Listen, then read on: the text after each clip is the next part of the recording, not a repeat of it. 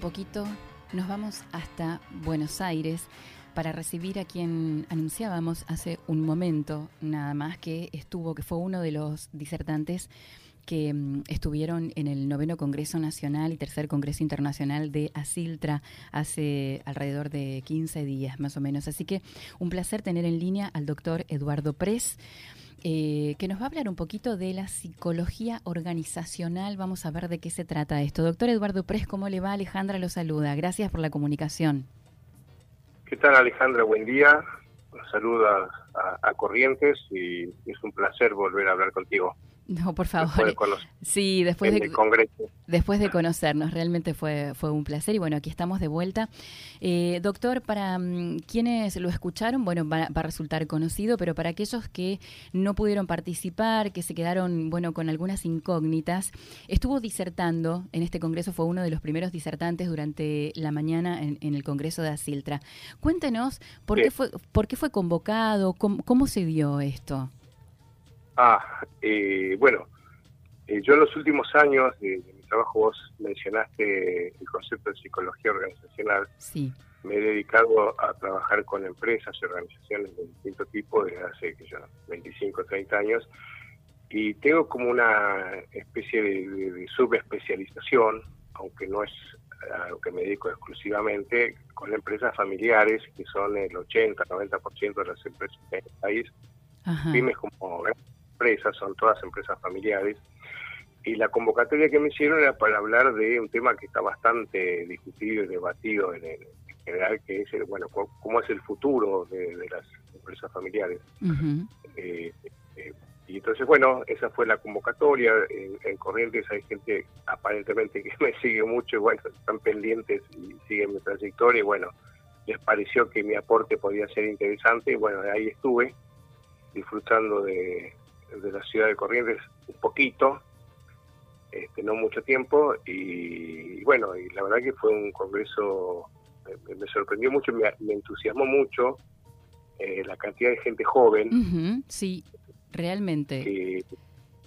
en cierto modo, la, así los organizadores del congreso, y en mi caso personal, por mi experiencia, eh, siempre el centro de la escena está puesto en la gente. Y entonces ver, ver eh, tanta gente joven, entusiasmada, interesada por y ávida de, aprender cosas que ponen en el centro de, la escena, la gente entusiasma. Sin dudas. ¿Y esto, esto con qué tiene, mm, con qué puede tener que ver esta concurrencia? ¿Sí? ¿Con ganas de, de cambiar, de ver otras cosas, de saber qué va a pasar de aquí en adelante? Eh, cuando, hablamos de mm, psicología organizacional, ¿a, qué hacemos referencia, doctor? Bueno, eh, la psicología organizacional es un conjunto de conceptos, prácticas que tienen que ver con el funcionamiento de una empresa o una organización, pero enfocado en el ámbito de las personas, de las relaciones entre las personas, eh, las personas pasamos mucho más tiempo en nuestros lugares de trabajo casi que en nuestras propias casas. Cierto. Interactuamos estamos en, relación con gente todo el tiempo. Y la gente somos gente, tenemos emociones, expectativas, deseos, voluntades, conocimientos, aptitudes y, todo lo contrario también. Y entonces a veces se producen este, ciertas fricciones, digamos, como todas las relaciones entre las personas, tienen que estar aceitadas para que todo funcione bien. Lo que uno busca siempre, este, yo creo que lo, dije en mi exposición en el Congreso, no hay nada mejor que levantarse para ir a trabajar contento, no estar contento de ir a trabajar a donde uno trabaja. ¿Y esto sucede? ¿Sucede, doctor? Esto de que la gente se levante contigo y diga, ah, un nuevo día voy a mi lugar de trabajo, porque suena como muy utópico. A lo mejor, sí, así, exclamación, con signo de admiración. Eh, no, bueno, en realidad eh, la gente trabaja porque, digamos, eh, vivimos en una situación muy particular, Argentina es muy particular, eh, siempre hay quejas de que no se está bien pago, los climas de trabajo. Eh, pero hay muchas empresas en las cuales hay, hay una, una, una organización, no me acuerdo del nombre, Marketplace, no sé, como que todos los años hacen la encuesta de cuáles son los lugares donde a la gente le gusta trabajar o quisiera trabajar. Y hay muchos. Incluso las empresas pymes eh, y empresas familiares, donde los dueños están al pie del cañón y uno los ve, este, hay como un clima de cierta familiaridad. Por supuesto, no todos los días se quejan, las familias mismas son, son despioles, digamos. Este, el eje no está en la gente, sino en la familia. Sí. Eh, eh, y yo tengo, en realidad tengo ejemplos contrarios. Yo soy acá, estoy en una cafetería y el otro día este, voy el domingo a la mañana temprano y la, chica, que la camarera que tiene, que somos amigos de ahí, digamos, digo, ¿qué tal? ¿Cómo va? Buen día. Y después de haber llorado porque no quiero venir a trabajar los domingos, estuve llorando un rato y después vine. Pero siempre está de buen humor, qué sé yo, digamos. Este, eh, yo lo tomo, es como cuando uno habla de la felicidad, no es un, eh, digamos, eh, no se consigue nunca, pero es un objetivo, ¿no? Eh, nosotros apuntamos a que la gente esté bien y que las cosas funcionen, digamos, desde Pero esto, esto depende, a ver, que la gente esté bien. Estamos en una empresa, digamos, hablamos de, de, gente que trabaja para, para una empresa.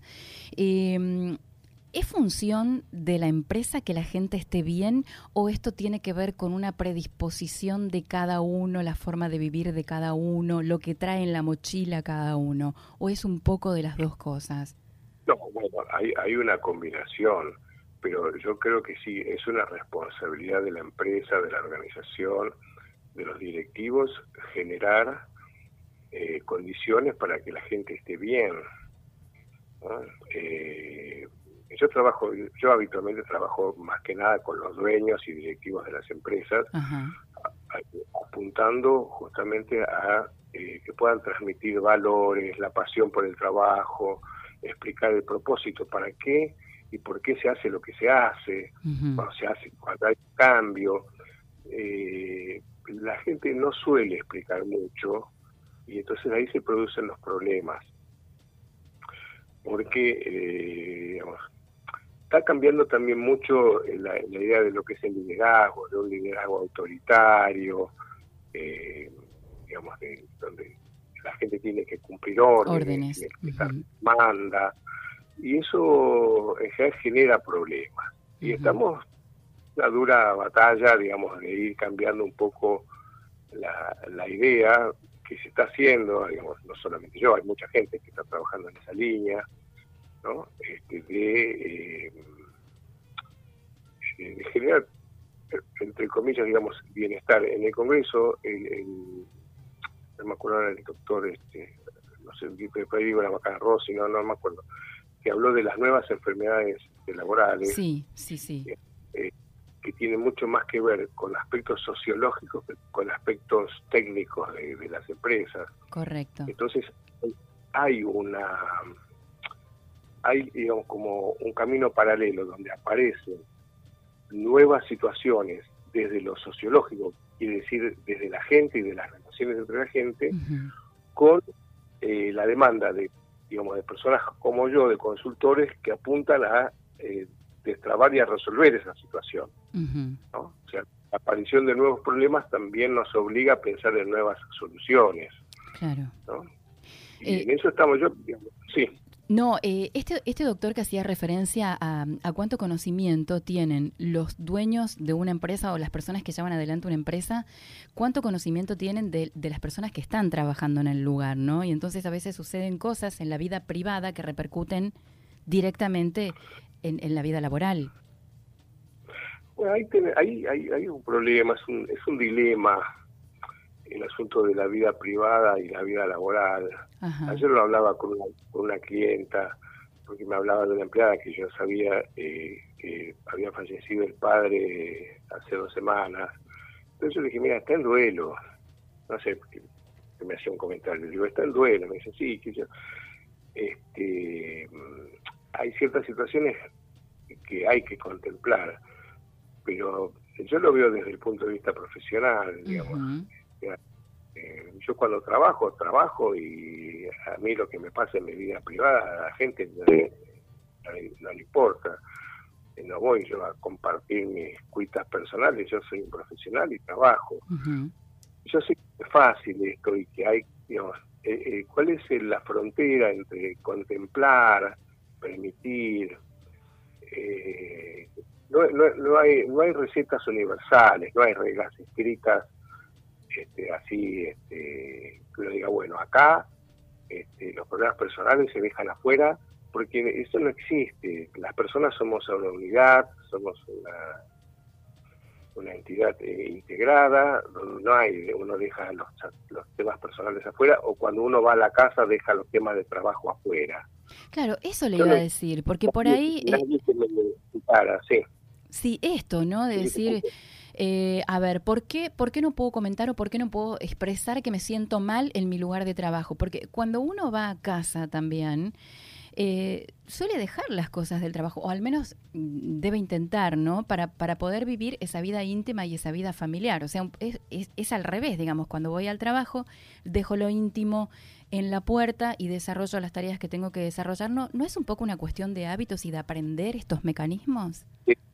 Fíjate Alejandra que vos misma lo dijiste, como no tiene que cambiarse el chip de la cabeza, eso no es tan sencillo, ¿no? Digamos, si fuese sería fácil, uno aprieta el botón y bueno, estoy bajo, las cosas personales quedan afuera, uno está en la puerta de su casa, va a entrar, aprieta el botón, las cosas de trabajo quedan afuera y, me dedico a la intimidad de mi pareja, de mi familia. No es sencillo, eh, yo lo dije y pienso, la persona puede compartir su estado de ánimo. Lo que creo que no corresponde, por lo menos es mi idea, ¿no? Sí. digamos, no soy el dueño de la verdad. Eh, que uno no esté bien no quiere decir que uno no pueda cumplir con su trabajo, con sus tareas, con, su responsabilidad, lo que tiene que hacer. digamos Y esto vale para cualquiera, ¿eh? la persona que hace la limpieza de la empresa hasta el dueño de la empresa. Bien yo al de la empresa le digo, mira, vos tenés problemas en tu casa, este, no, vos tenés que ir a hacer tu trabajo y tratar a la gente bien. ¿Qué tiene que ver, digamos, que vos no estés bien con cómo vos tratas a la gente? Vos tenés una responsabilidad, el dueño de la empresa, que tenés que comportar como tal.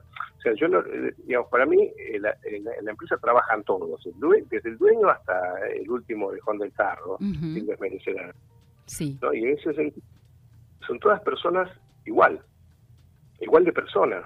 Claro. y, tengan tareas diferentes. Absolutamente, absolutamente, es persona, la calidad de persona. Entonces, esto tiene que ser respetado, por supuesto. Y parte del respeto es, claro que uno puede eh, comentar, compartir, ganando en un buen día, bueno, las, las secretarias de los jefes y de los dueños y los ejecutivos no salen bien, ¿no? Va alguien y dice, sí, quiero hablar con... Mira, hoy no está en un buen día, mejor venir mañana porque no, digamos, esas cosas pasan, no hay que asustarse, somos seres humanos, tenemos sentimientos, emociones, no, no todos los días son iguales, no todos los días nos levantamos de la misma manera, un día podemos estar contentos de ir a trabajar, un día no, pero bueno, este, yo insisto mucho también en, eh, en las responsabilidades que uno tiene. Claro, claro. Y responsabilidades tenemos todos, desde el dueño de la empresa hasta, insisto, la persona que hace limpieza, que limpia los baños o que sirve café o barre, o barre la vereda todos tenemos responsabilidades y hay que hacer las cosas bien, no hay mucha web, no hay muchos secretos. Bien, ese creo que es el, mensaje, ¿no? Y hay, y hay, que hacer las cosas bien. Para esto seguramente es necesaria la comunicación, doctor, ¿no? Para que se den de mejor forma las relaciones. Absolutamente. Eh, digamos, es uno de los temas más consultados y sobre los que uno más trabaja y donde a mí me demanda, si lo puedo, de alguna manera, como más esfuerzo, ¿no? A, veces eh, yo estoy en reuniones de trabajo para un equipo, un grupo de gente, y me siento como los antiguos este, agentes de tránsito que están dirigiendo el tránsito, que levantan la mano y dicen, bueno, ahora habla vos, no me espera, lo que termine, todavía no terminó de explicar, este, haciendo un poco de moderador para que la gente para que la gente se escuche. La gente se escucha poco, se escucha menos. Sí. Tenemos este, lo que para mí es un, eh, digamos, siempre digo, defecto y virtud, ¿no? Que es el desarrollo de la tecnología de la comunicación, que facilita muchas cosas, pero también ha alejado a la gente de lo que es una conversación cara a cara, ¿no? Cierto. Hemos perdido ese contacto directo. Sí, sí, sí, lamentablemente, no sé si perdido, pero se ha ido perdiendo, digamos. yo no, no rindo.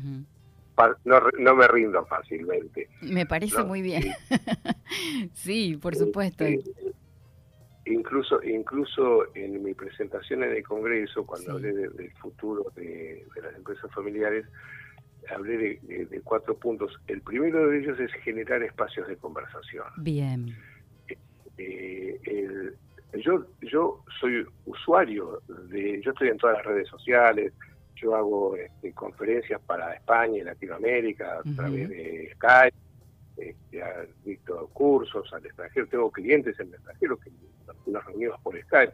No soy un negado de la tecnología, pero yo veo, pues soy testigo cuando la gente con los mensajes de WhatsApp, con, con Facebook, este, me puso en la foto, no me puso, estoy en un grupo, pero a mí no me saludó por mi cumpleaños, no saludarlo, digamos, se, se generan una cantidad de cosas que son los mismos, que son los mismos que antes se generaban en el teléfono, tampoco es que la tecnología inventó nada, ¿no? Este, hay fotos este, que aparecen cada tanto en, el subte, todo el mundo mirando el celular y hace 50 años atrás la gente leía el diario. O sea, eh, somos seres humanos, digamos, no, hay, digamos, nada nuevo bajo el sol en eso. Pero yo lo que veo es que es, digamos, en cierto modo, para ciertas cosas, puede ser una traba, un inconveniente en el contacto personal de la gente. Las nuevas tecnologías, eh, que, las uso y las ayudo, digamos, las promuevo, me parece fantástico.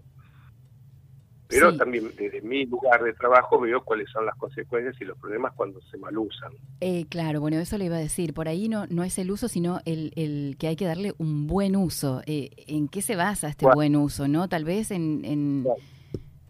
Puede ser en los mismos valores que manejamos en las relaciones eh, de persona a persona, o sea, sin, Mira, yo suelo dar un ejemplo, hablo siempre del martillo. El martillo sirve para clavar un clavo o para romperle la cabeza a alguno, que no es responsabilidad del martillo, mm. es responsabilidad de quien usa. usa.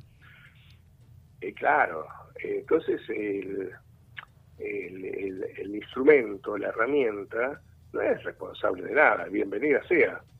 Entonces, eh, y el uso, qué sé yo, y hay que tener cierto criterio de razonabilidad, insisto, somos seres humanos y la gente tiene derecho a hacer lo que quiera, que sea mientras no lastime y moleste al otro.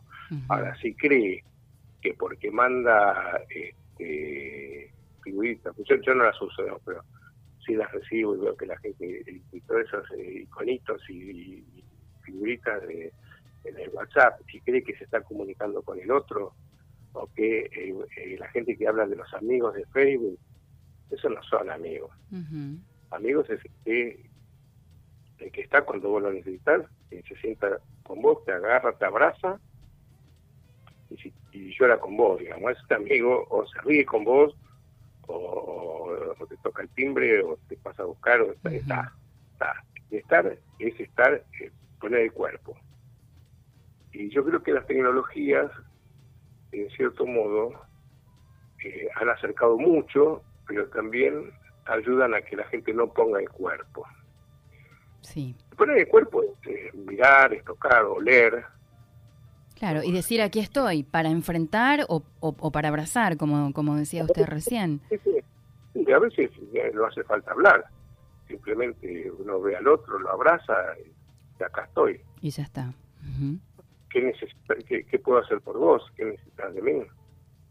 No es, digamos, eh, no, es mucho, es mucho, pero eh, y, yo aliento también en mi trabajo, es, bueno, después de, bueno, hay que juntar a la gente y ponerse a conversar. Eh, no hay mejor herramienta para generar vínculos y buenos vínculos entre las personas que la conversación, como vos decías, la comunicación, ¿cierto?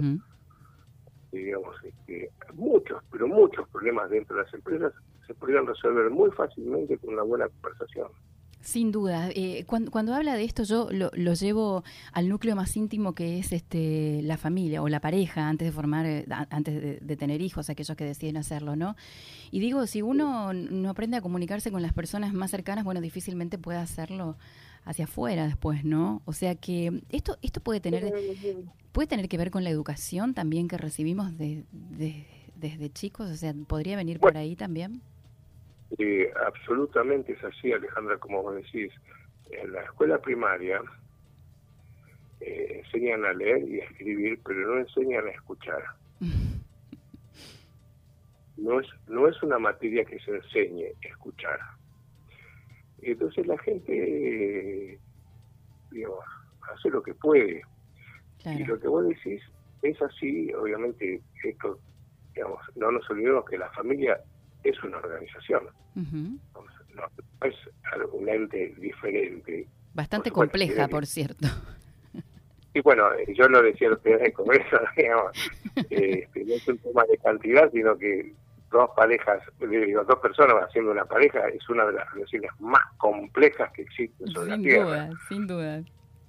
Tengo muchos años de ser terapeuta de pareja, así que sé, perfectamente bien de qué hablo. Ah, este, bueno, en, otra oportunidad entonces vamos a hablar sobre eso, doctor, si le parece, que me parece que es muy interesante. Es un tema, fascinante.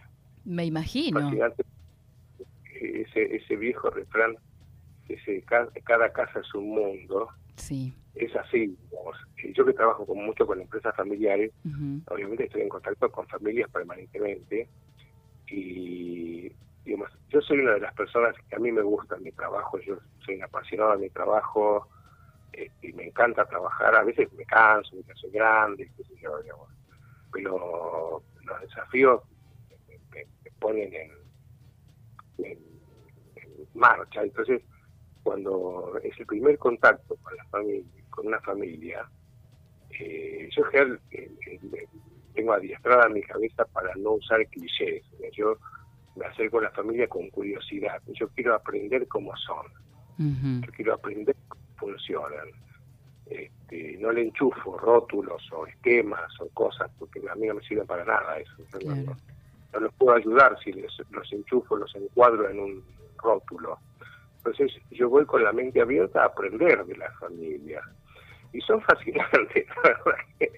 A veces yo me río y digo, este, yo sé que ustedes sufren, pero es muy gracioso lo que están contando, porque son cosas a veces desesperantes que pasan en la familia, uno no lo puede creer, pero bueno. Me imagino. Todavía tengo cuarenta y pico de años de, trabajo, tengo 71 años de edad, y no dejo de sorprenderme de las cosas que escucho, y algunas son muy graciosas.